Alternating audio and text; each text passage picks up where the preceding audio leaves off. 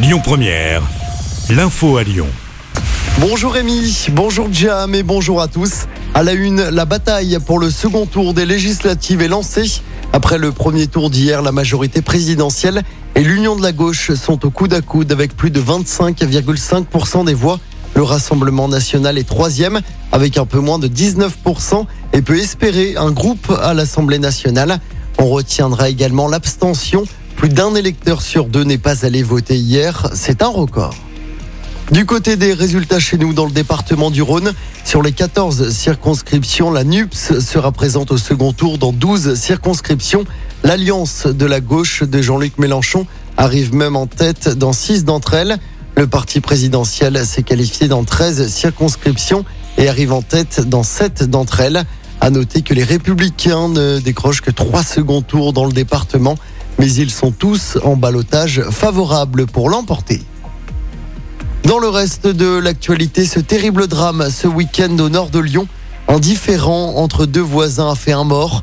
Ça s'est passé sur la commune de Saint-Forgeux, une place de stationnement où l'un des deux hommes s'est garé serait à l'origine du conflit.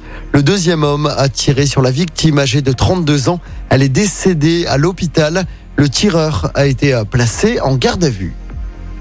Quatre plaintes pour des piqûres sauvages ont été déposées dans la métropole de Lyon entre vendredi et hier. La première piqûre présumée serait survenue le vendredi soir au Ninkasi, dans le 7e arrondissement, lors d'un concert. Une deuxième personne aurait été piquée au bras dans un bus à Vénissieux. La troisième aurait eu lieu samedi lors de la marche des fiertés à Lyon. La dernière piqûre se serait produite au sucre à Confluence dans la nuit de samedi à dimanche. Des enquêtes ont été ouvertes. Une marche blanche aujourd'hui à Clessé en Saône-et-Loire, quelques jours seulement après la mort d'une adolescente de 13 ans tuée par son petit ami âgé de 14 ans. C'était la semaine dernière. Emma avait été mortellement poignardée. L'agresseur a été mis en examen et écroué après avoir avoué les faits. La marche blanche partira tout à l'heure à 18h du club d'équitation de la jeune victime.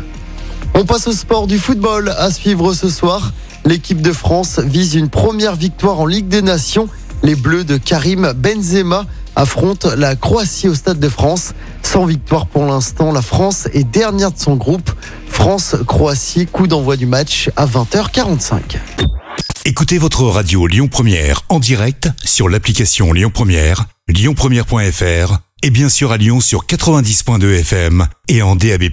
Lyon Première